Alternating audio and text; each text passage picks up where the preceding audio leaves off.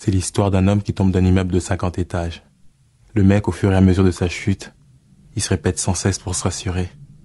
Jusqu'ici, tout va bien. Jusqu'ici, tout va bien. Jusqu'ici, tout va bien. Bonjour à tous et bienvenue dans un nouvel épisode de Pop Express. Le 31 mai dernier, Mathieu Kassovitz fêtait les 25 ans de son plus gros succès, La haine. Sorti en 95, le temps passe mais les faits restent.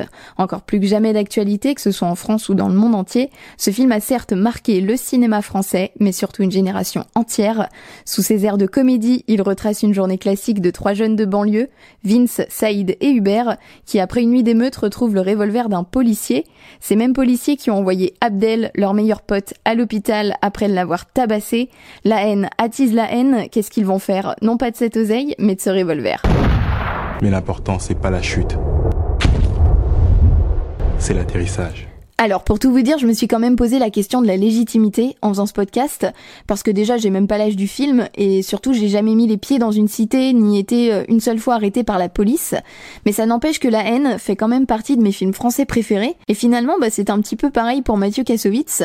Homme blanc, fils de parents cinéastes et ayant grandi loin de la cité, il a réussi avec La haine à créer officiellement un nouveau genre, celui du film de banlieue. Inspiré d'une histoire vraie, celle de Makome Mbowole, il décide avec La haine de faire un film réaliste, donc pas de décor reconstitué, ils ont tourné dans des vraies cités, à Chanteloup-les-Vignes dans le 91, seule ville d'ailleurs qui a accepté le tournage du film. Et coproduit par TF1, la chaîne a exigé que le film sorte en couleur pour être ensuite diffusé à la télé, mais Mathieu Kassovitz avait déjà prévu en fait que le film serait en noir et blanc, toujours dans le but de le rendre encore plus réaliste, euh, il explique que c'est surtout en référence aux images d'archives de guerre, donc ils ont tourné deux versions pour continuer d'avoir un financement, et c'est la version noir et blanc qui a été montrée à Cannes en 95, et ensuite le film a eu tellement de succès qu'ils ont définitivement abandonné la version couleur, et c'est tant mieux parce que comme le dit Mathieu Kassovitz, c'est aussi ce qui permet au film de bien vieillir, et d'un point de vue culturel aussi, ce film, il m'a vraiment aidé à sortir de ma zone de confort.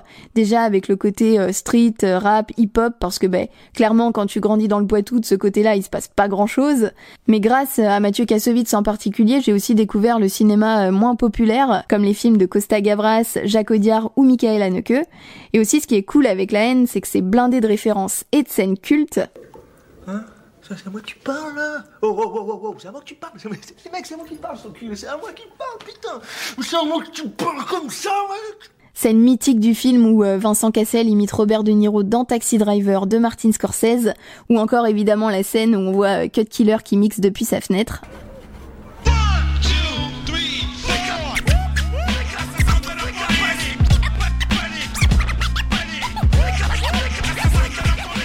Et c'est fou la puissance de cette scène parce qu'en plus Mathieu Kassovitz n'a pas vraiment utilisé de musique dans ce film, il aime pas les bandes originales, donc tous les extraits qu'on entend proviennent vraiment des habitudes de ces personnages, disons, donc à, travers la radio, la télé, etc.